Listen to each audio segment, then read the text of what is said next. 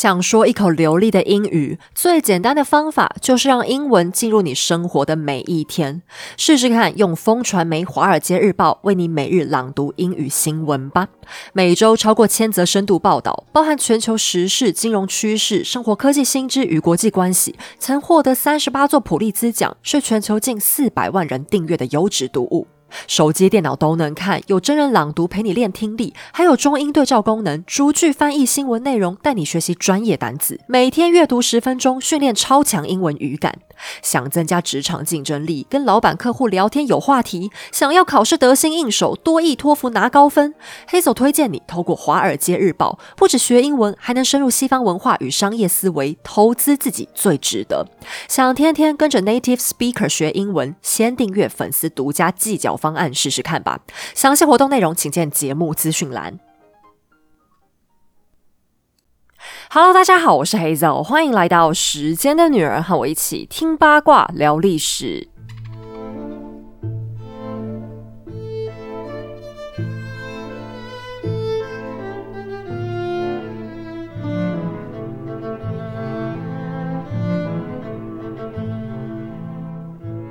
今天要非常抱歉的再次跟大家请个假，真很抱歉，因为今年家里的事情比较多，所以我请假的频率又比较高一点。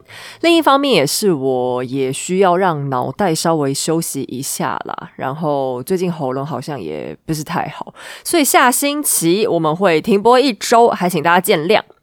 哎。我夏天喉咙反而毛病就是好多，这是什么奇怪的问题？是不是太热也会造成身体有这种反应？真的是很奇怪。但还好呢，大家也不用担心。反正之前我有去一些别人家的频道做客，所以作为赔礼，我下周一会马上公布大家可以去听哪些节目，假装是我们自己的更新。好烂。好了，我真的很痛苦，因为我们搬家这件事在太可怕了。很多人好像以为我就已经搬去台南了，其实还没，就是整个装修都还在非常痛苦的进行。现在只是进入到稍微可以开始打包小东西的阶段，结果已经莫名其妙害我压力很大。哎，我觉得这事情是不是跟年纪有点关系？因为我大学开始就是住校，然后后来工作也是常出差，然后很常外派。以前都觉得搬家有什么了不起的呢？就我曾经在三年之内搬过四次家。当时我只是觉得有点麻烦，就是好啰嗦，又要弄这个东西。而且我以前超级会打包，就不管是出国旅游还是搬家什么的，我都可以闪电搬包完。像大家一般出国玩五天七天那一种啊，我大概十分钟就可以搞定。搬家可能也只要一般人一半的准备时间吧，因为真的太长移动，已经就训练有素了。我脑子里面会自动生成一个清单，告诉自己说什么东西先要先打包，什么东西要排后，哪个东西要放哪里之类的。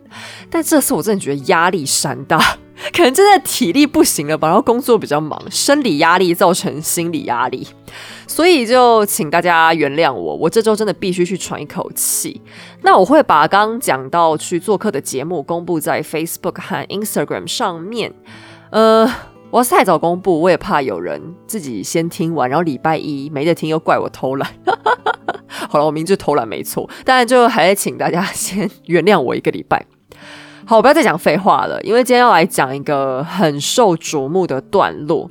那今天出场的所有人都很重要，就请大家必须稍微记住他们一下。那真的记不住的话，请记得还是看一下资讯栏，我里面都有写角色的简介，帮助你们了解大家彼此的关系。那有时间我也会再把罗曼诺夫家族他们现在这一代的人的关系数画出来。那我们的故事就要开始喽。西元一八八九年，圣彼得堡的皇室家庭正齐聚一堂，准备庆贺一件美丽的喜事。沙皇亚历山大三世的五弟谢尔盖大公今天要迎娶他盼星星盼月亮才盼来的新娘子。那个女孩是黑森大公国的公主伊丽莎白，大家都喊她艾拉。艾拉是个金发白肤的绝世美人，一双灰色的眼睛更使她看上去格外仙气飘飘。站在她旁边的谢尔盖是个身材高瘦的大胡子，虽然五官是相当英俊，没错，但现在却满脸都是傻瓜似的呵呵笑。家里的人全都对这门婚事感到惊讶，因为他们完全不能理解，像艾拉这种等级的姑娘，怎么竟然会看上他们家谢尔盖呢？谢尔盖是家里的小怪咖，虽然长得很帅，但除此之外几乎没什么能吸引女人的特质。他非常非常内向，小时候即便只是和至亲家人在一起，他也老爱躲在角落一个人待着，妈妈怎么叫都叫不动。而且他还非常骄傲，任何人假如对他表示反对的意见，他都不屑一顾。谢尔盖其实非常聪明，读了很多书，会说多国语言，而且身材高大笔挺，外表干净。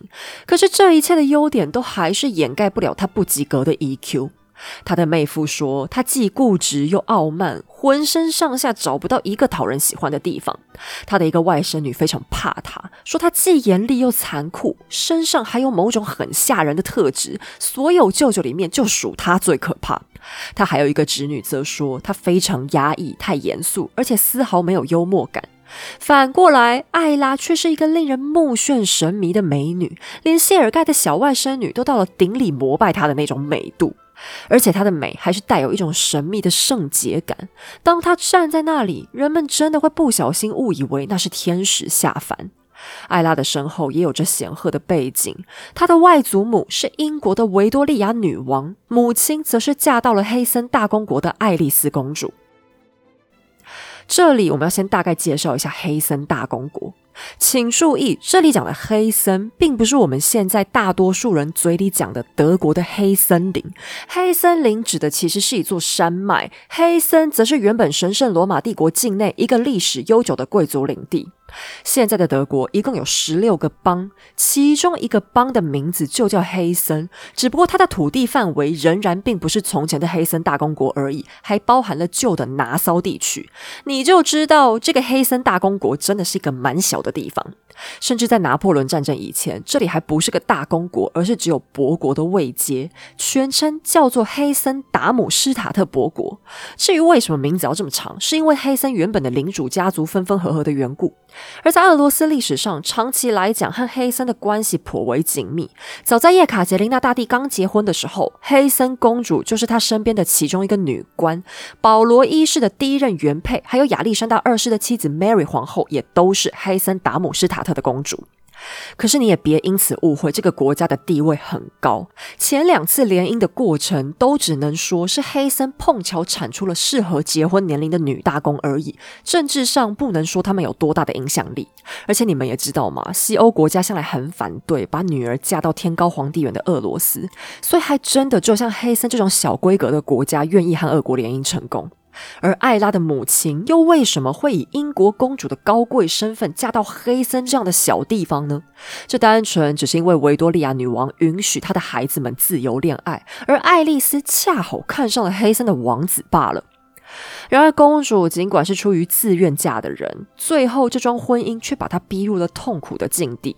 原因是黑森太穷了，他们只是个小国，连栋像样的房子都没有。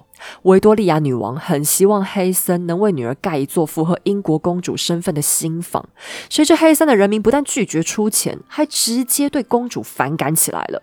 女王虽然舍不得，她本人却也必须受到英国国会的限制，不能随便提供金元。但真正凄凉的是，物质上的匮乏就算了，爱丽丝公主没料到，她心中最后还能仰仗的爱情，也随着时间过去，在婚姻当中逐渐凋零。有关爱丽丝公主的故事，是维多利亚时代一出颇为可怜的悲剧。将来或许我们再细细聊。总而言之，在艾拉结婚的时候，母亲爱丽丝已经因为传染病过世，只剩下美貌被遗留在几个女儿身上。爱丽丝公主本来就被认为是家里最美的女孩，连姐妹们也不得不同意这一点。现在艾拉的一个表妹描述。艾拉的美让人无法移开眼睛，几乎到了让人热泪盈眶的程度。五官的精致还超出了言语所能形容。谢尔盖当然不是第一个注意到这么美的艾拉的男人。英国、德国、法国、俄国的王子们前仆后继的拜倒在他裙下，其中甚至包含了当时的普鲁士王子，也就是后来的德国皇帝威廉二世。在艾拉十一岁的时候，威廉就对她展开了热烈的情书攻势，还非常肯定的对自己妈妈说，未来非得要娶到艾拉。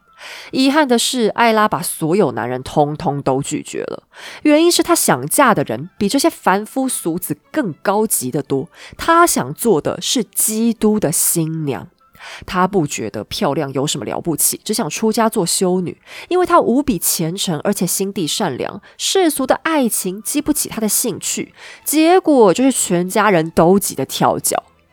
幸好。艾拉的芳心还是被敲开了。前沙皇 Alex 的妻子 Mary 因为身体虚弱，因此被送到气候温和的娘家黑森一带疗养。Mary 同时也是艾拉的姑婆，所以两个人经常有见面的机会。而俄罗斯的大公们又常常会过来探望妈妈，其中就包含了严肃的谢尔盖。谢尔盖对艾拉几乎是一见钟情。艾拉原本也不觉得有什么，但接下来由于 Mary 和 Alex 夫妻在一年之内相继去世，自己也才刚丧母不久的艾拉，此时突然很同情谢尔盖，两个人越走越近，居然就这样走到了一起。艾拉从抵达俄罗斯的第一天，几乎就让所有人都喜欢上了，因为她就是真正温柔善良这四个字的化身，当得起人见人爱的待遇。唯一的小缺点是艾拉不肯皈依东正教。作为一个德意志公主，她理所当然是个新教徒。由于谢尔盖好不容易才谈个恋爱，也因为他反正不是皇储，妻子的信仰无关紧要，罗曼诺夫家族起初也并没有强迫艾拉。不过很快的，东正教本身独特的吸引力也自己解决了这个小问题。因为艾拉在深入了解夫家信仰之后，居然自愿改宗了，而且还是发自内心的虔诚不已。谢尔盖无疑是个幸运的男人，透过这桩婚姻，最后还导致了两个结果。第一，未来的德国皇帝威廉二世从此恨上他。出于嫉妒，威廉居然到处抹黑这对新婚夫妻。他先是诬陷谢尔盖和自家年轻帅气的神父发生下流的肉体关系，然后还指控艾拉是为了沽名钓誉才改宗东正教，宣称一个德国公主做出这种侮辱信仰的行为就是自甘下贱。而威廉的幼稚当然让俄国皇室不太高兴。虽然威廉的母亲是维多利亚的长女，所以现在透过艾拉，罗曼诺夫家族也变成他的姻亲。可是打从此时开始，俄罗斯就没人喜欢轻浮的威廉。这个问题也将在后来渐渐膨胀成一个更大的问题。另一方面，艾拉的婚礼上，一位神秘嘉宾登场了，那就是她的妹妹阿历克斯公主。这一位，也就是未来的亚历山德拉皇后。此时的阿历克斯年方十二，同样遗传到母亲极度出众的美貌，也使她成为婚礼当中的一大亮点。这个妹妹的身世啊，比姐姐更曲折。但请注意哦，我说的是曲折而已，并不是说她很悲惨或可怜什么的。他和艾拉相差九岁，小时候长得极度可爱，金发碧眼，是那种真正的洋娃娃长相。妈妈爱丽丝帮他取了个外号叫 Sunny，原因是她很活泼爱笑，就像一道阳光一样热情。但小 Sunny 很快就笑不出来了，因为妈妈在她六岁那年就因病去世。好在外婆维多利亚女王和她特别投缘，不但非常疼爱，甚至还对外宣称自己将把阿历克斯当成亲生女儿一样。女王经常把她接到英国度假，还会送一堆高级的礼物。维多利亚甚至还亲自指示她的教育和生活起居安排，待遇直追真正的英国公主。阿历克斯称呼外婆是世界上最善良、最亲爱的人，祖孙关系甚至比女王当年和爱丽丝公主的母女关系更亲近。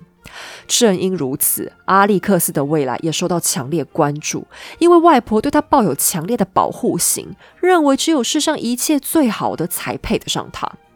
在艾拉的婚礼上，粉妆玉琢的阿历克斯吸引了很多注意，其中就包含了俄罗斯的皇储 Niki。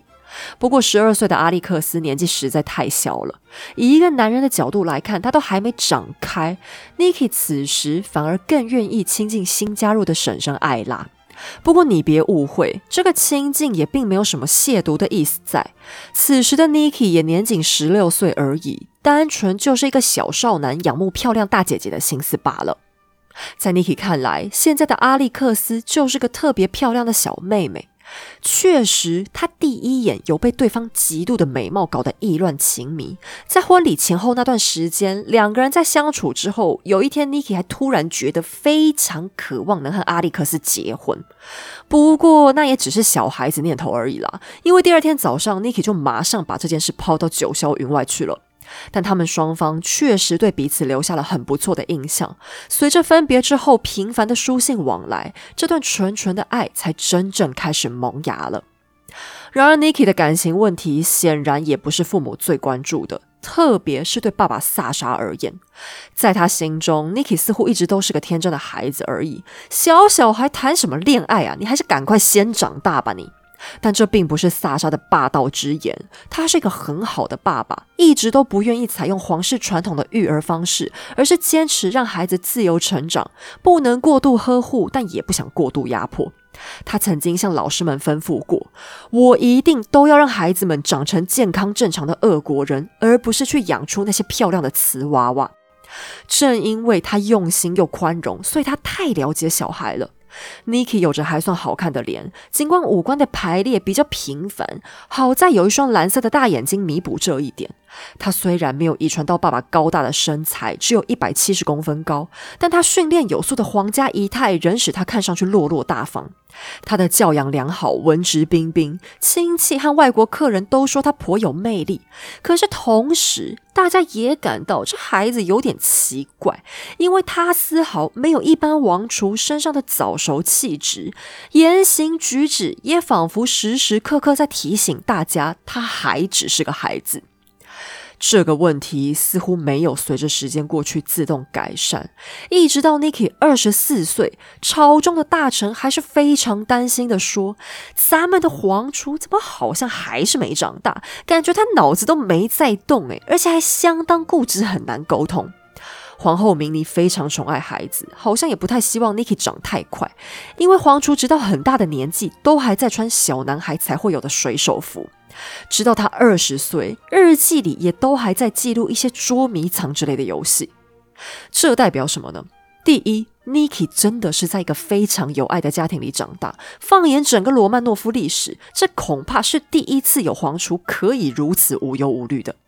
Niki 并不笨，可是既然他被放在一个绝对的温室里，当然没有必须成长的压力喽。第二，我并不是要暗示爱的教育会造成小孩发展迟缓，可是问题在于萨沙和明尼对孩子过度保护。由于过去亚历山大二世被暗杀惨死的情况，让他们胆战心惊，生怕噩梦重演，所以他们一直都带着孩子们远离圣彼得堡宫廷，躲去近郊的加特契纳居住，几乎是过着与世隔绝的生活。Niki 无论去哪里都是两点一线。基于保安问题，爸妈根本不敢让他走进现实世界逛逛，导致他的生活里就只有金碧辉煌的宫廷、昂贵又数量过剩的美食，还有光鲜亮丽的贵族亲戚们。人民对这个太子也觉得太神秘了，他们几乎不认识。再加上萨莎和明尼刚结婚不久就开始生孩子，等 Niki 长到二十四岁。爸爸都还是年富力强的四十六，所以萨沙一直都认为不用急啊，还有的是时间。只要他努力安稳政局，等轮到 Niki 做沙皇的时候，一切都会水到渠成。这样说也没错啦，因为萨沙的父亲死时有六十多岁，而且要不是被暗杀，我们 Alex 皇帝大概还能活到七老八十，完全没问题。萨莎掐指一算，就算自己也只活到六十岁就死，这样 Niki 也已经四十岁了。只要接下来这十几年，他工作的时候多带着儿子一起看看，到时候总该成才了吧。于是，Niki 的沙皇培训计划一直都有一搭没一搭的进行着。虽然他有一大票全俄国最优秀的老师，可是也没有人敢强迫他好好学习。有个老师自我安慰说：“等 Niki 一加冕，沙皇命运中自带的强大力量应该会自动发挥，直接把他变成一个神圣的天才吧。”另一位历史老师则是忍不住委婉的抱怨：“我们太子爷上课好像都在专心的挖鼻孔。”诶 n i k i 作为皇储，唯一的优点就是他非常喜怒不形于色。他小时候常常和爷爷 Alex 待在一起，而 Alex 恰好是一个非常处变不惊的人。或许是有点太处变不惊了啦。还记得吗？他在被杀死的那一天，就是因为悠悠哉哉不肯听话，赶快上车离开造成的。当然，俄罗斯宫廷也没人敢说出谁叫皇帝每次都慢吞吞的这种鬼话。但总之，Niki 非常欣赏爷爷的镇定，也把保持冷静当做他终生的教条。然而，Niki 好像又实在太冷静了。周围的人渐渐发现，好像不管发生什么事情，太子的脸上都不会有什么表情反应，导致他们常常搞不清楚 Niki 他到底是没感觉、不在乎，还是别人讲话他根本没在听。据说他从来都不笑，连抬高声音讲话都很少。所有人都觉得他彬彬有礼，可是同样的，也所有人都不觉得和他关系亲密。他好像一颗漂浮在半空中的风铃，没有办法自己决定歪斜的方向，同时也发不出多大的声音。萨莎对 Niki 的幼稚好像不太满意，他很尽力做一个好爸爸，所以也不会直接表现出对儿子的反感。可是同时，很多人都能明确感受到，皇帝、皇后似乎都更喜欢次子格尔吉大公。格尔基非常聪明，至少大家都确定他比 Niki 聪明得多。而且他和妈妈在许多方面都很像，性格活泼大方，讨人喜欢，学习成绩还相当不错。等他再长大一点，就加入了俄罗斯海军，表现还相当出色。假如放在别的皇家兄弟身上，弟弟的过度优秀恐怕会造成大问题。幸好 Niki 和格尔基感情融洽，他们彼此之间没有猜忌，只是乐呵呵的一起上课，一起打闹。但皇室家庭之外，其他人多少还是开始担心太子种种令人摸不着头脑的状态。毕竟在其他国家，王子们长到十八九岁就会多少开始分摊一些国家事务，这样除了能练习，更重要的是能帮他们预先累积声望。最好在国际上多露露脸，和其他王储建立一点交情，将来上台更好办事嘛。但萨莎只会偶尔带 Niki 一起出出差，真正重要的大事从来都不交给儿子。皇帝身边的重臣维特有次试图想改变看看，便主动跟老板提议，是不是能让我们家小老板过来主持一个西伯利亚的铁路建设委员会呢？结果萨莎听完连连摇头，还狠狠念了维特一顿。我拜托你，有没有试过先跟大公殿下讨论一些重要大事呢？他就是个幼稚小儿，怎么能主持这么重要的委员会？大公他纯粹是个，他只是个孩子呀！一个皇帝居然被迫这样评论自家太子，萨莎也实在是够无奈的了。他曾经哀叹，Niki 确实是个好孩子，但却有一个诗人的灵魂，上帝帮帮他吧！而且他很受不了儿子任何软弱的表现。有次 Niki 犯了错，结果为了逃避处罚，竟然把自己的玩伴推出去当挡箭牌。萨莎知道以后，终于忍不住大发雷霆，对儿子大吼了一句：“你这个娘炮！”虽然这是有点歧视，没错啦，因为这明明是缺德吧？为什么是娘炮呢？但你也可以看出，Niki 真的不是一个有肩膀的男孩。萨莎也只能叹息不已。不过他最后还是同意维特的想法，放手让 Niki 试试看。果然知子莫若父，萨莎一猜一个准。Niki 完全没有因为自己受重用而高兴，反而百般逃避责任，不是开会的时候放鸽子，就是不想看公文。最后还是皇帝亲自出马，压着他乖乖做完 KPI，才勉强了事。你很难责怪萨莎偷偷偏爱格尔基吧？毕竟 Niki 这样的极品皇厨，放在哪个国家都够折磨爸妈的了。不过整体来说，萨莎的烦恼并不算多。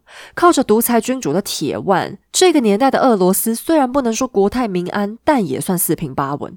他的家族显赫，和欧洲各大王室都有姻亲关系。他的兄弟还算听话，虽然偶尔会吵架，但大多数时候都在努力帮忙执行沙皇神圣的权威。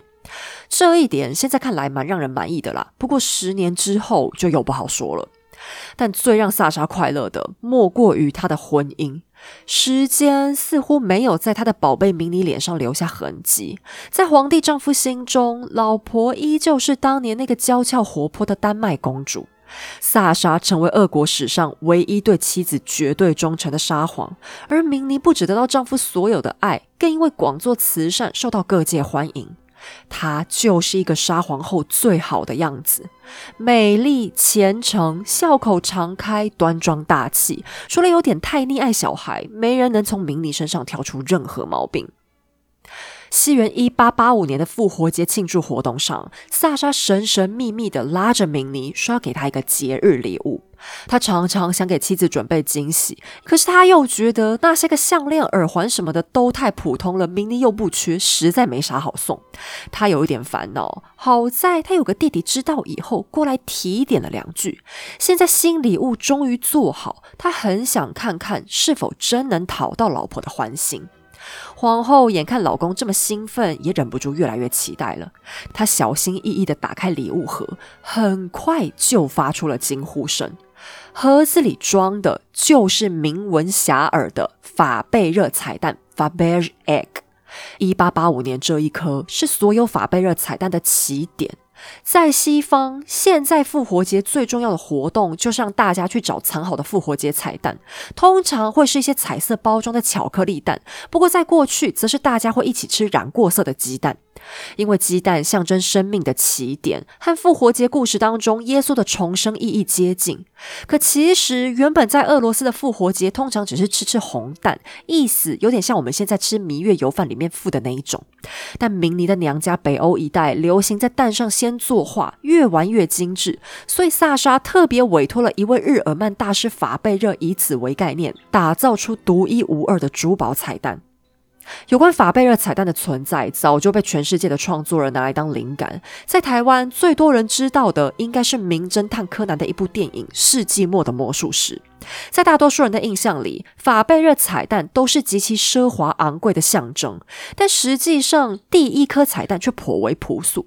至少以罗曼诺夫的标准来说，它完全只是个小玩意儿。明尼看到的第一眼就真的是一颗鸡蛋的造型，不过你仔细一看，就会发现那是用白色的珐琅材质涂满了黄金球的外层。把蛋打开之后，是一颗黄金制作的蛋黄，蛋黄再打开，里面有一只黄金小母鸡，小母鸡再打开，里面是一顶镶了钻石的迷你皇冠，上面还又挂着一个迷你的红宝石坠子。这颗蛋的名称就叫做母鸡蛋。它的精彩之处并不只在于复活节彩蛋的概念，还结合了俄罗斯娃娃的玩法。所谓俄罗斯娃娃，就是一层套一层，每个娃娃都是空心的，可以打开，每开一层，里面就会再出现更小的娃娃。明妮一见之下惊为天人，彻底爱上了丈夫这个天才礼物。萨莎满意极了，从此之后，每年复活节都会定做一颗新的送老婆。法贝热彩蛋也从此成为罗曼诺夫皇室独特的家族传统。有趣的是，尽管这些彩蛋全被称为法贝热彩蛋。可是第一颗母鸡蛋却从头到尾都没经过法贝热大师本人之手，沙皇只不过是对他的工作室下订单，但可能是因为大师起初不太清楚这个既非首饰也非钟表的小东西做来要干嘛，二来也可能因为这个订单其实很小，大师懒得亲自动手做，因为这个母鸡蛋的造价其实只有四千卢布左右。还记得吗？上一集故事里我说过，所有俄罗斯大公每人每年光生活费就能领到二十五万卢布，所以沙皇花四千块买个彩蛋，简直跟我们今天在路边玩个扭蛋的意思也差不多。另外，不知道大家还记不记得，我们在讲到大约留里克王朝末年恐怖伊凡的时候，曾经在社群上分享了当时俄国皇室的珠宝，那叫一个豪气干云呐！不管是皇冠、权杖或皇帝宝座上面的钻，要多大颗多大颗，数量还以一种不把人逼到密集恐惧症发作不罢休的傲气，不分青红皂白，全镶在黄金底座上，生怕你不知道他家有钱。到了彼得大帝和叶卡捷琳娜大帝两个珠宝狂手上，俄国国库还在继续增加大量的巨型石头。你看了多半只会觉得好有钱呐，但很少会觉得好好看。可法贝热彩蛋却一举洗刷了这一家的土豪气息，也成为了罗曼诺夫品味的极致表现。萨莎定做的彩蛋没有任何用料、尺寸上的奢华要求，唯一的条件就是必须充满惊喜。他也绝不干涉工匠发挥巧思，甚至每年到了拆彩蛋的环节之前，皇帝都没有先看到过。后来法贝热大师也被激起热情，毛起来将彩蛋越做越精巧，还会搭配年度时事或者俄罗斯不同地区的特色设计。例如，其中有一颗叫做雅素的记忆，打开之后，里面就是俄国海军在亚速海上的一艘同名旗舰。还有一颗叫做高加索，因为格尔基大公后来因为健康因素长期必须住在那里，为了想念他，蛋里就摆了一张他的小画像。此外，这些彩蛋还会结合钟表、发条等等的素材做成会动的样子，一个比一个精彩。这些彩蛋的照片，接下来会挑一些放在我们的 Facebook 跟 Instagram 上面跟大家分享。现在单一的法贝热彩蛋偶尔还是会以极为惊人的价格被交易，可是这并不是因为材质上有多高贵，而是单纯出于设计上的巧思，还有其背后的历史。有人称呼这些彩蛋是这世上最漂亮又最无用的东西，因为它纯然是为了美而存在，可谓是艺术巧思和工匠技艺的登峰造极之作。无论时间过去多久，法贝热大师的种种巧思都透过彩蛋诉说着一个个故事，也让其中的美成为了传世经典。虽然你无法拥有属于自己的法贝热彩蛋抒发品味，但你还能找到更好的方式享受生活中的时时刻刻。专业音响品牌 Project 推出的全自动黑胶唱盘 Automat A1，让音乐原汁原味，为你打造最惬意的氛围。Automat A1 由经验丰富的德国传统工艺制造商手工制作，全机欧洲制造，结合现代科技与复古黑胶，采用丹麦品牌 o r t i f o n OM 十唱头，搭配碳纤维强化唱座和超轻量铝制唱臂，让 A1 即使是入门机也能创造发烧友等级的音质。你也有心爱的黑胶，却担心操作不当让唱片留下刮痕吗？你也想玩黑胶，却很担心自己粗手大脚会弄坏唱针吗？Automat A1 的全自动设计帮你想到了。这个唱盘具有全自动播放及暂停功能，完整举臂找到沟槽才会开始播放，结束之后还会自动归位，不用小心翼翼也能自由自在听黑胶。还有简约利落的外观，用实木打造的基座，沉稳宁静的将共振降至最低。只要加有一台音响或扩大机，就能连线放送出最完美的黑胶情调。即日起，透过时间的女儿粉丝专属优惠，Project Automat A1 可享九折优惠，再送专业清洁组。详细活动内容，请见节目资讯栏。今天这个品牌爸爸实在是太有趣了！我被邀请体验的时候，整个人超兴奋，因为我就很爱看老电影，每次看里面的人在边放黑胶唱盘，就觉得哦，好有气氛哦。可是我一直以为黑胶是一个比较容易被弄坏的东西，因为我这人就神经大条嘛，所以品牌他们邀请我去试操作的时候，我还超紧张。可是 Automat 其实不用怕啦，因为它上面有三个实体开关，你的手不用自己去上下放。那个连接唱针的杆子哦，那个专业名词叫唱臂，就是唱盘的手臂。你最多只要左右拨动它去看，想要找出听唱片的哪一段来。所以本来最危险的那个，可能把唱片或唱针搞坏的行为，他自己都会负责。像我们这种手残党也是不用怕的。但黑胶这个玩意儿真的是很魔性，像品牌跟我解说完之后啊，就让我带了一台回家。我还想说干嘛？我在现场不是听过了吗？结果我带回去之后才知道为什么。那我是带去我妈家那边用了，因为你们也知道嘛，我现在自己家在准备搬家，实在太乱了，很没情绪。结果我在我娘家一打开，刚好就是品牌伙伴他们借了我美国 Eagles 他们的唱片，然后我一放 Hotel California，我很爱这首歌，没想到品牌那边居然刚好有。然后我爸本来是躺在旁边的沙发上，就是玩他自己的手机，就才过一两分钟，他就突然用一个很陶醉的表情说：“啊，我们家好舒服哦！” 哎，我们家一直都长一样好吗？就真的差把那个黑胶打开不打开的问题，那个爽感就会很突然跑出来，它就是一种很。素洗很惬意的感觉，好像家里整个情调都不太一样了。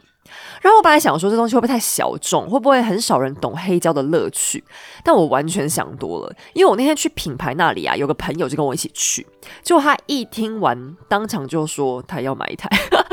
因为他第一次试听，可是他就直接被那个黑胶的质感融化。最好笑的是，我把 Automat 带回我娘家嘛，结果我在那边摆弄的时候，我妈居然就悠悠的在旁边说。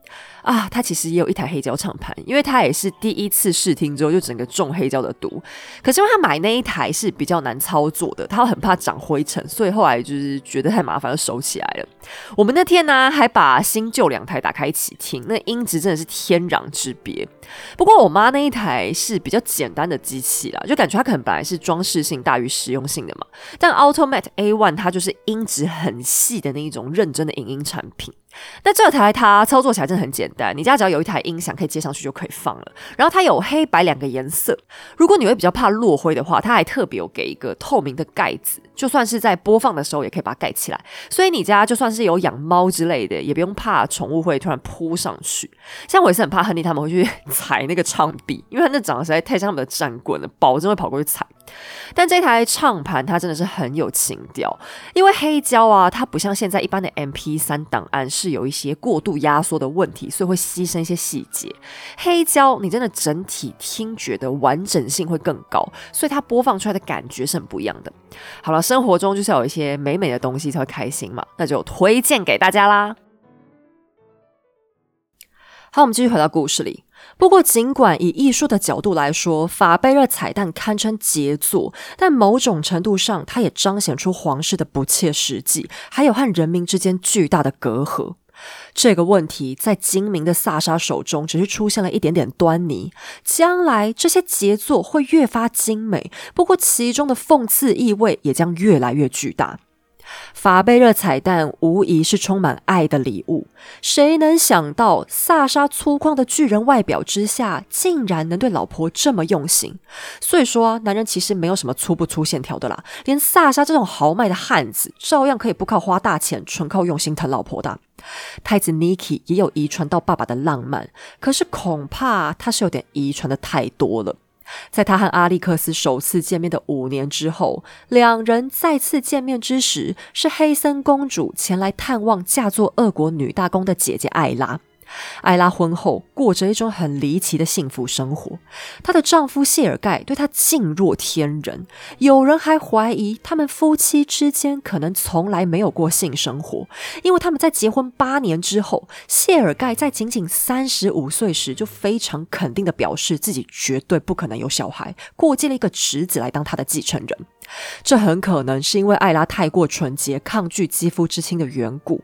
你别看谢尔盖平时既凶狠又严肃，特别是在对付犹太人的时候，堪称就是铁石心肠。但他对老婆千依百顺，而且也从来没有传出过外遇的八卦。大概是因为自己的婚姻很美满吧，谢尔盖和艾拉便决定当起红娘，要撮合 Niki 和阿历克斯的缘分。这一对本来就互有好感的小男女进展迅速。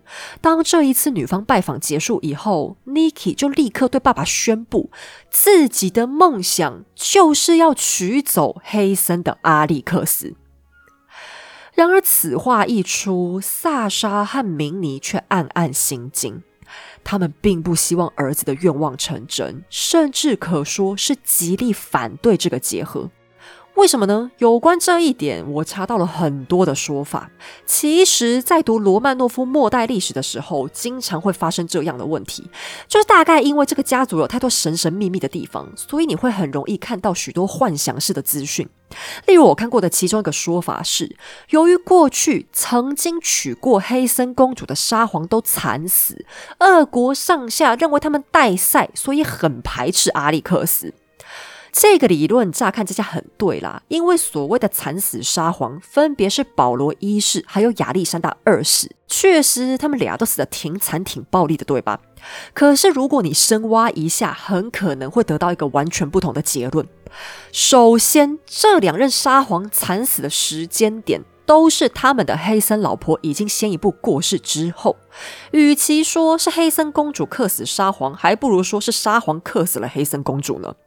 再来，这两任所谓克夫的皇后，第一位保罗的原配结婚三年就死了，保罗比他整整多活了二十年，有诅咒，那好像也太晚发威了吧。而第二位可是萨莎的亲妈 Mary 耶。我们都知道，萨莎为了帮妈妈出气，曾经不惜跟爸爸大吵大闹，差点连皇储之位都被拔了。你说有哪个孝顺儿子会觉得自己妈妈身有厄运呢？再退一万步讲好了。别忘了，艾拉也是黑森公主啊！你们罗曼诺夫前几年才刚把人家娶进来，怎么转头就说人家妹妹带衰了呢？难道是萨莎觉得谢尔盖很讨厌，巴不得他快点被克死才不阻止的吗？可是没多久前，谢尔盖才被任命为圣彼得堡总督，诶，然后还分派了不少重大任务，政治权力丝毫不减。难道这又是因为皇帝心机很重的缘故吗？当然不是，萨莎对自家兄弟向来不假辞色，想对付个弟弟也不必这么迂回吧。他和明尼的反对原因非常实际，第一是阿历克斯的性格问题。虽然他小时候曾经被妈妈昵称为 Sunny，意思就是说他像个小太阳一样，但除了妈妈之外，所有其他人都认为他极端害羞，包含了他亲爱的外婆维多利亚女王在内。有次，因为有贵宾来访，维多利亚想说机会难得，要来锻炼一下阿历克斯的性格，就要求他在客人面前一定要表演一段钢琴。结果阿历克斯才勉强坐上椅子，就觉得浑身发软，双手颤抖，掌心出汗，十根手指跟沾了胶水一样又湿又黏。好不容易，他才弹完了这首最漫长的曲子。阿历克斯之后，每次想到还会余悸犹存的形容，这是我一生当中最糟糕的磨难之一。显然，他这评论实在下得太早了，将来他肯定会后悔自己讲过如此傻话。不过，他的害羞并没能随着年纪增长而消失。不要说公开的社交场合了，连私底下有稍微没那么熟的亲友来拜访，都会让他紧张到说不出话。到后来，他索性干脆不说话算了。他像一个闺中密友坦诚，自己实在缺乏侃侃而谈的才能，没办法在公众之前发挥魅力，更是缺乏公开讲话需要的诙谐和放松。只要他必须受到关注的时候，他就会希望能钻到地下去。每当他被迫参与社交，甚至会紧张到脸上跑出红色斑点，双手也会红红肿肿的，也不知道这是什么奇怪的社交过敏病。他也不擅长面对冲突或表达自我意见。每当有人说出他不赞同的话，他无法回嘴之下，就会把头撇到一边去。出于极端的害羞，阿历克斯逐渐变成一个很安静的人，脸上也没有太多表情，导致很多人都觉得他很高傲，甚至认为那就是幼稚的任性。殊不知，他的失礼只是为了遮掩极度的不知所措，就好比戴上一张面具保护自己一样。听完这个叙述，你是不是觉得他和 Niki 真是天造地设的一对呀？两张木头脸放在一起，简直天作之合吧？可是萨莎和明妮却很清楚，这绝对不是统治者该有的特质。Niki 的冷淡，他们已经无法改变了，也只能指望儿媳妇弥补缺陷。显然，阿历克斯没办法胜任这一点。此外，他身上还有一股忧郁的气质，或许是因为母亲和几名手足早死的缘故，导致他看起来总是郁郁寡欢的。他有个表妹，曾经忍不住问他：“阿历克斯，你总是一副这么悲伤的样子，迟早有一天，上帝会真的带给你令人心碎的悲伤，到时候你该怎么办呢？”当然，作为一个情人，阿历克斯的忧郁配上精致的五官，看起来确实很像神话当中的仙女。但在宫廷里，谁又会想天天看见一张哭兮兮的衰脸呢？圣彼得堡宫廷期待的是一个长袖善舞、笑口常开、面面俱到又亲切健谈的女主人，就像现在的明妮一样。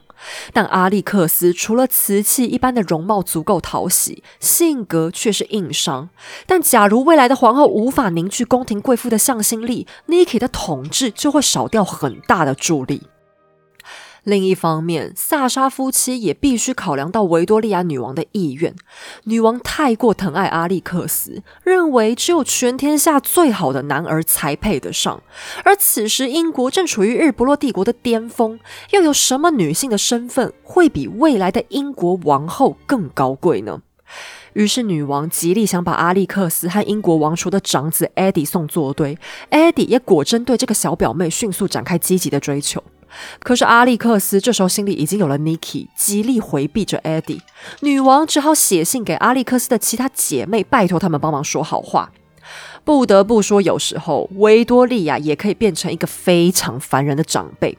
她很爱干涉孩子们的生活，假如不顺她的意，她还会考虑用强迫的手段逼大家就范。艾迪的身份地位确实高贵，但他这个人并没有太大的魅力。他的智商不是很高，小时候严重缺乏专注力，所以教育水准也很低落。他的性向沉迷，还被指控嫖过男妓，而且还疑似有一些精神上的问题。由于他的行为性格太古怪，还曾经被高度怀疑是连环杀人魔开膛手黑杰克的真面目。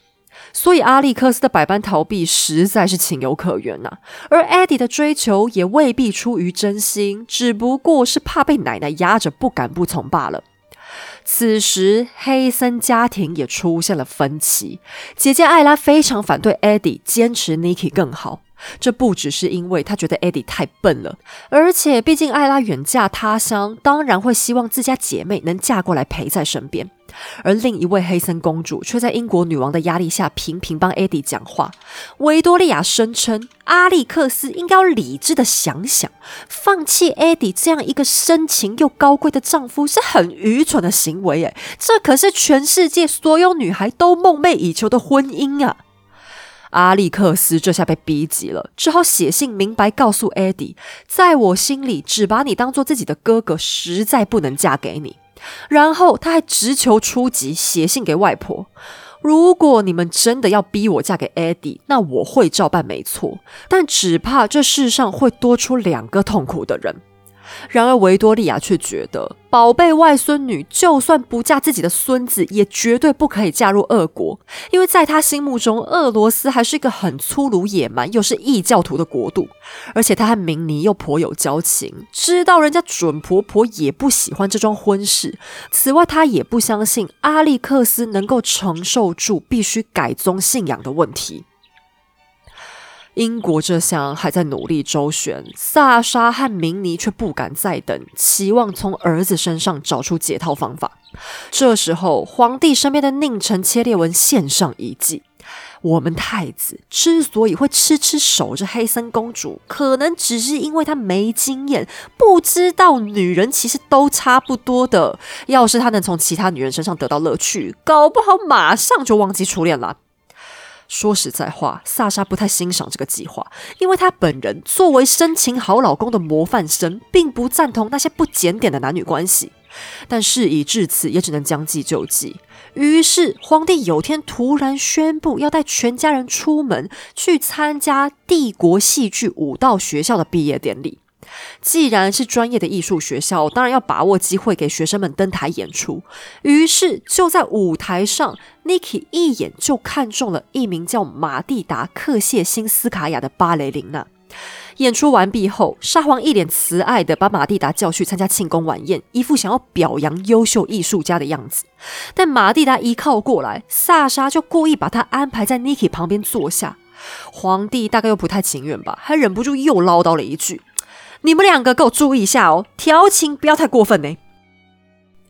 这下好了，任何一个年轻过的人都知道，关于爱情，家长越是讲这种话，往往越容易引起小孩的兴趣。果然，在晚宴之后，Niki 就落入了爸妈设下的陷阱。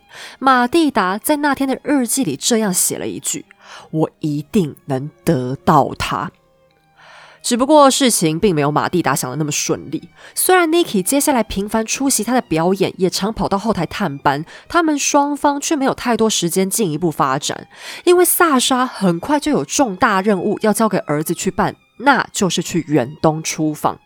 反正不管是结交舞女或是旅行，两件事都能把 Niki 跟阿历克斯隔开的嘛。那远东又是哪里呢？在欧洲人眼里，其实就是我们现在所处的地区，上至日本，下至印度的亚洲。这趟旅行还有 Niki 的弟弟格尔基以及表弟希腊王子作陪。旅行美其名是要去看看俄罗斯在海参崴盖的铁路，实际上却是让皇储多了解了解未来的政治蓝海。俄罗斯一些有远见的朝臣认为，他们国家的未来就在远东，皇储早点了解，将来早占便宜嘛。西元一八九零年，俄罗斯皇家兄弟先是往希腊那边出发，接上了王子表弟之后，就经过苏伊士运河，先跑到埃及一带，再坐阿拉伯港口停靠，接着就抵达了印度。这里是大不列颠最重要的殖民地。Niki 非常认真的巡视了一番，因为尽管他爱上了英国女王的外孙女，心底却非常讨厌英国，认为他们是俄国最大的敌人之一。他在看完印度之后，还相当愉快的写信告诉妈妈，说英国人住房的船都好烂哦，我看到一大堆生锈的破船呢。我们二国比他们好棒棒多了啦。明尼看完之后，还紧急写信过去告诫儿子，就算觉得烂，你也不要表现出来哦，一定要忍回家再说啦。但 Niki 无论如何也没办法高兴了太久，因为当船走到孟买，他心爱的弟弟格尔基突然生起了病。格尔基起先是腿有点疼，被迫待在船上休息。可是很快他就发起烧，被诊断出罹患了急性支气管炎。由于病况一直没有好转，哥哥只好赶快把他送回欧洲治疗。但是最终诊断出来的结果是他居然患上了肺结核。这个消息对全家人都是晴天霹雳，因为在十九世纪末，肺结核就是绝症，患者虽然不至于立刻就死，也注定缠绵病榻，年岁不长。向来疼小孩的明妮非常痛苦，原本开朗的性格也渐渐开始灰暗下来。由于圣彼得堡的气候不适合养病，格尔基被迫与家人分离。此后，他大都待在东欧的乔治亚地区独自居住。Niki 也很伤心，他因为个性的关系，很少有贴心朋友。二弟向来是他的知己，现在这个最好的朋友病倒，让 Niki 又着急又郁闷。这对俄罗斯来说，大概也是冥冥之中的命数吧。因为假如格尔基能一直健健康康的，或许就有扭转历史的机会。他既聪明又开明，性格温和稳定，又擅长社交。不但和哥哥感情融洽，也是少数讲话能让 Niki 听进去的人。假如兄弟俩能一直都亲近，后续很可能在许多紧要关头，格尔基都能提出合适的谏言说服哥哥。可惜这场大病从此把他们分开，彼此之间不但只能靠信件联络感情，Niki 对二弟最大的关注也几乎绕着病情打转。这场肺结核不但成为他们家族的遗憾，同样成为历史的一次错失良机。而霉运还没结束，当 Niki 闷闷不乐的走过新加坡、印尼、泰国、中国的武汉之后，抵达了日本，接着还又发生了另一起震惊世界的尴尬事。其实原本这段旅途也算还可以啦，毕竟这一长串的亚洲国家都别具特色，各地君主都送来厉害的礼物供他赏玩。即便少了亲弟弟陪伴，亚洲多元化的风情仍然能让 Niki 分心。而且那个希腊表弟人也是挺可爱的啦。在日本，为了迎接贵客，明治天皇特别派出一位亲王在京都接待。Niki 爱上了日本工匠的手艺。由于他在旅途当中恰好读了一本经典小说《蝴蝶夫人》，他对书中描写的日本传统文化深深着迷，还让刺青师傅在他的右手小前臂上刺了一条很帅的日本龙。逛街时，他还顺手买了一枚蝴蝶发夹送给一名路边经过的陌生女孩呢。本来嘛，京都是很有望成为 Niki 此行最喜欢的景点，因为这时候的日本明治维新才围到一半，国力尚称弱小。但这几年来，萨沙励精图治，培养出的俄罗斯海军威震天下，所以在日本人眼中，此时的俄国就是那种来自先进西方的泱泱大国，国土还比他们大了好几倍。对人家的皇储简直是毕恭毕敬，希望能借着 Niki 的参访展开两国之间友好的合作关系。天皇还因此下令准备了特别的武道仪式表演给俄国太子看，希望他们引以为傲的文化之美能成为外交的催化剂。Niki 爱死了神秘的远东风情，从鹿儿岛到长崎神户，一路晃到京都，逛了好几个著名景点。谁知逛着逛着，竟然也能逛出大问题。这一天，Niki 带上了他的希腊表弟，跟随负责导游的日本亲王，去到滋贺县的大津市，探访了当地著名的琵琶湖。这是日本最大的湖泊，同时也是水运要道，风景十分优美。现在有些古装剧还会在此取景。等 Niki 欣赏完美丽的湖景，一行人便坐上人力车离开。谁知行进到一半，原本在旁负责保安的日本护卫突然拔出腰间佩刀，一连两下用力朝车上贵客的脸砍去。电光火石之间，一道鲜血喷出，瞬间所有人心都凉了。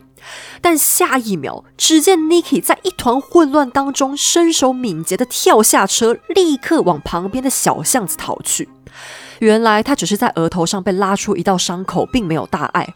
刺客见状。拔腿就往前追，好在同行的希腊王子反应神速，一把抄起刚才买来当纪念品的竹拐杖，狠狠往刺客的后背挥棒痛打。旁边拉车的师傅也不落人后，其中一位死死拖住了刺客的腿，将人拉倒在地；另一名师傅也立刻捡起刺客掉落在地的佩刀砍过去，这才终于制服了暴徒。Niki 的遇险引起了国际巨大的震动，被称作“大金事件 ”（Ozu Incident）。日本政府第一时间收到俄国皇储遇刺的消息后，吓个半死，首相差点没尿出来。这下完了，要是尊贵的客人死在这里，俄罗斯强悍的海军马上就要开过来了，钱是赔不完了，土地只怕也要被割了，日本的外交尊严这下更是彻底完蛋了。所幸 Niki 没死，只是在额头上留下了一道九公分的大疤。虽然当场喷血，看起来很吓人，不过实际上也只是很痛又破了相而已。日本首相这下稍微安了心，可是他也知道，就算皇厨现在依旧活蹦乱跳，这种烂事同样轻易能被拿来当做开战的借口。特别是凶手乃一名日本警察，原本是被派去执行护卫贵宾的任务，身份非常敏感，一个弄不好就会很像是日本方预谋杀人呐。有关该名警察行凶的动机是什么，至今好像也没有非常明确的定论。可以确定的是，他曾经有过精神病史，或许这真的只是一次出于幻想造成的荒唐意外吧。可是首相自存，此时此刻的日本绝对打不过俄国，当务之急，他们只能做小伏低，祈求俄罗斯的原谅。他自己出面肯定不够看，人家 Niki 是皇族诶，自己说穿了只不过是个官罢了。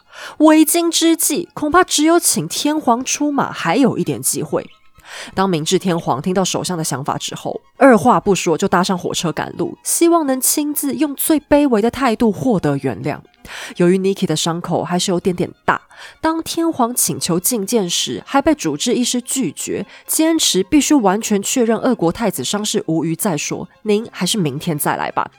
第二天，明治天皇果然如期而至。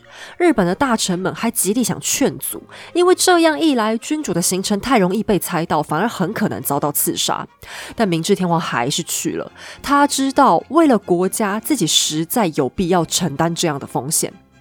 这次天皇总算见到了脑袋还裹着纱布的贵客，他好说歹说，恭敬的程度已经只够勉强保住自尊，但求 Niki 能网开一面。我们日本接下来一定会用最高规格的安排，更加努力的接待您。你也知道，Niki 不是什么恶毒的狠人，可是愉快的旅行当然还是被毁了，所以他虽然没啥脾气，还是坚持要回家去。明治天皇头皮一阵发麻，因为他很担心 Niki 现在离开，心里一定带着气。要是他回家跟爸爸告状，自己岂不死定了吗？绝望之际，他也只能继续试着用诚意感化 Niki，亲自带着一班皇亲国戚，一路跟到港口边，恭送贵客离岸。天皇的游行迅速感染了全国百姓。此时，日本人浓烈的爱国心集体大爆发，民间自发性的跟着展开各种表达诚意的行动。全国上下一应庆典都自动停办，学校也停课，所有小朋友都被老师带到神社里，发自内心的为俄国太子祈福。上万封电报涌向外交单位，内容全都在向 Niki 请安问好，祝福他早日康复。凶手的家乡山形县金山村还宣布，从此所有姓金田的人都得改姓，叫三藏的人也得改名，因为凶手的名字就叫金田三藏。他们想借此赎罪，但以上种种都还比不上最后这一位够力。在京都府厅的办公衙门前，一位叫资山勇子的年轻女裁缝拔刀刺向了自己的喉咙和胸口，以生命向俄罗斯致歉。我想，Niki 要是人在现场，只怕会被吓傻而已吧。但日本媒体却高度赞扬这种自杀式道歉，还称呼资山勇子为爱国烈女。事实证明，这种用灵魂发出的道歉可能真的很管用，因为事后俄罗斯并没有真的严厉追究。当萨莎刚收到电报的时候，只得知儿子遇刺，并不知结果如何。那几天，他和明妮真是度日如年呐，夫妻俩仿佛大病一场，身心饱受折磨。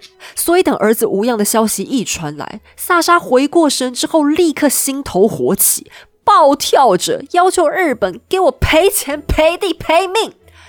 等皇帝再稍微冷静一点，觉得那些物质赔偿，哎，想想还是算了。但天皇，你必定要严惩凶手，处以死刑，给我出气，否则老子就要出兵打死你们小日本。然而，最终日本的回应却成为了一个划时代的里程碑。原本全国上下的舆论确实都害怕的要求，应该尽快处死凶手。一来是宽慰远方沙皇的爱子之情，以防己方遭到痛打；二来这个刺客罔顾国家安全，做出如此愚行，不处死，你说还像话吗？可是此时已经经过了明治维新，日本的目标是要转型成为一个法治国家，而在他们的刑法当中，唯有伤害自家皇室宗亲的大逆罪才构成死刑。外国人不分身份高低，一律都只能视同日本国民。受害人假如只是受伤，没有到丧命，那凶手罪不至死。于是，激烈的辩论展开了。中央政府用力施压，要求法院屈服，务必将大逆罪延伸到外国皇室之上。可最终，最高法院的院长坚持住了。他宣布，日本作为法治国家，就必须完全遵守法律。审判结果是以一般的杀人未遂论处，只将凶手判处了无期徒刑。这个结果在当时引发了轩然大波。我想院长应该被骂了两万遍的恐龙法官吧。但当事件成为历史，你也不得不佩服院长为国家立下了法律人的标杆，也为日本扛住了法治的地位。新推出的宪法也从此站稳脚跟。明治维新至此，也算是从精神上交出了一张漂亮的成绩单。好在萨莎这时候已经完全冷静下来了。其实他自己也向来不喜欢战争，反正儿子也没怎样，真要他为了一道九公分的伤口出兵去打人家，也太小题大做了。眼看人家也已经道歉到闹出人命了，诶巨人沙皇决定还是宽宏大量一次吧。日俄双方把握机会，借此互表友好之情，一场大难最终圆满落幕。明治天皇由于不顾自身安危的危机处理，趁势赢得了大量的民心，而日本对法律的立场也在国际上赢得了尊敬。作为案件当中的主角，Niki 当下似乎没有生日本的气，还非常感谢那两位帮助了他的日本车夫，下令让俄国海军颁发奖章给他们，还赠送了大笔奖金，面子里子都给的非常到位。然而，这个事件恐怕还是在他心中投下了阴影。几年之后，这道阴影还是转化成了另一场灾难。只不过，现在 Niki 很快就去忙别的大事了。他回到圣彼得堡，就跑去四叔阿列克谢大公家里听丧祭嘞。阿列克谢是家里的旅行家，而且还获封海军上将。可是私底下他却是出了名的风流浪子，娶了一个大自己八岁的卑微贵族女孩。对方的父亲还是个杂种私生子，身上有可恶的土耳其血统。请注意哦，我这里讲的只是当时俄国人的观点啦，我本人并没有歧视任何混血儿的意思哦。但阿列克谢的婚姻在当时的确是丑闻，因为罗曼诺夫家族向来排斥贵贱通婚。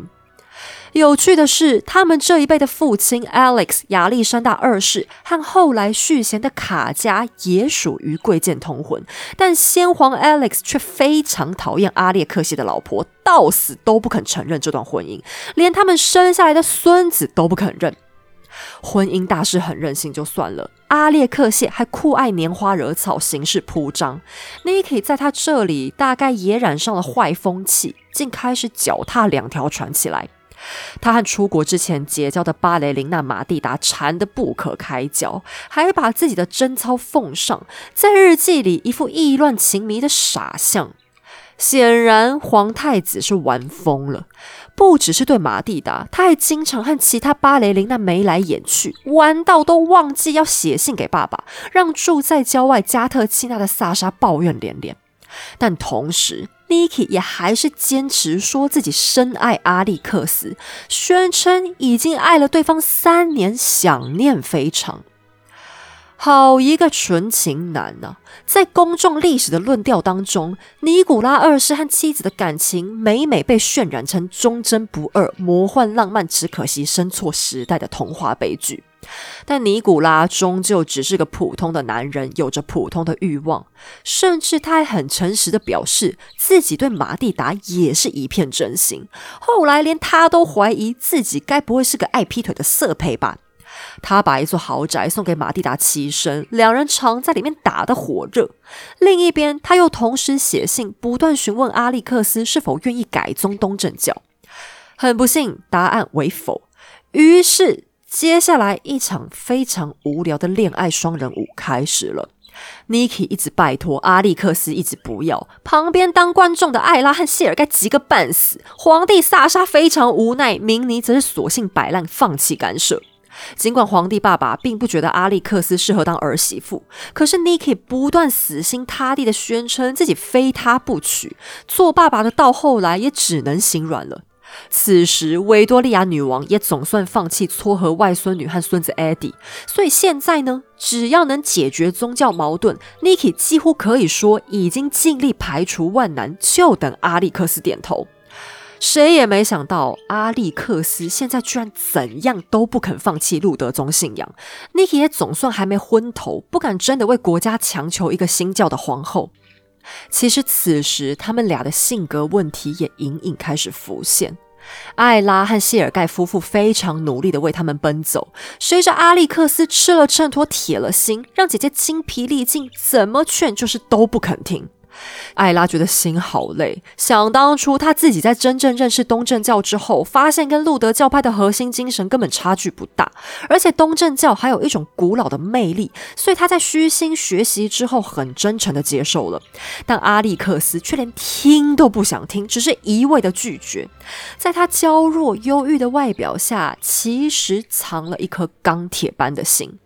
只是坚强和强硬有时候是不太一样的。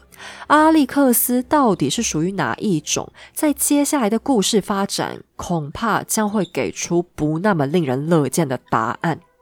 但更让艾拉无言的是，妹妹难搞就算了，Niki 此时居然还却步了。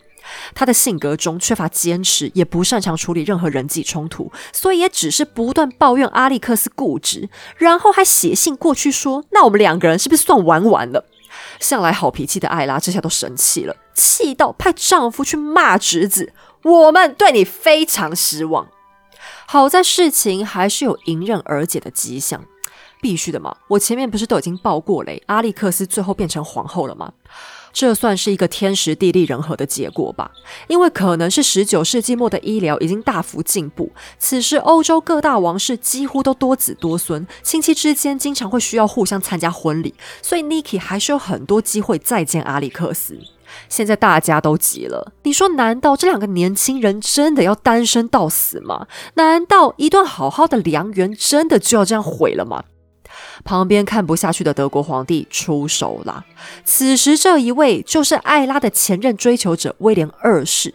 说起来，这位威廉也是个怪人，而且他所有亲戚们也大都很讨厌他。但这一次，他却真的做了个大善事。这时候恰逢艾拉他们的黑森兄弟要结婚，皇亲国戚都齐聚一堂，威廉便趁机把 Niki 和阿历克斯拉进一个小房间密谈，再请到几位德高望重的叔叔婶婶坐镇隔壁房间，以证明他们的清白，让小情侣可以放心开诚布公的好好聊开。终于，阿历克斯还是动摇了，说出那一句“我愿意”。Niki 当场喜极而泣，妈妈明妮更是高兴到立刻送来一大堆珠宝和一颗法贝勒彩蛋，还开始频频询问准儿媳的各种喜好。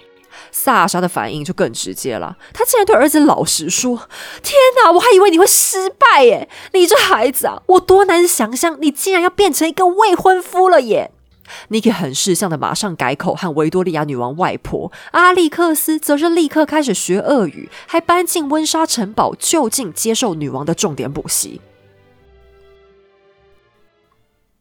一切都是那么的喜气洋洋，眼看欧洲最大的一场婚礼趴即将上场，可谁也不知道，老天就像是见不得大家都好的样子，准备开一个最坏的玩笑。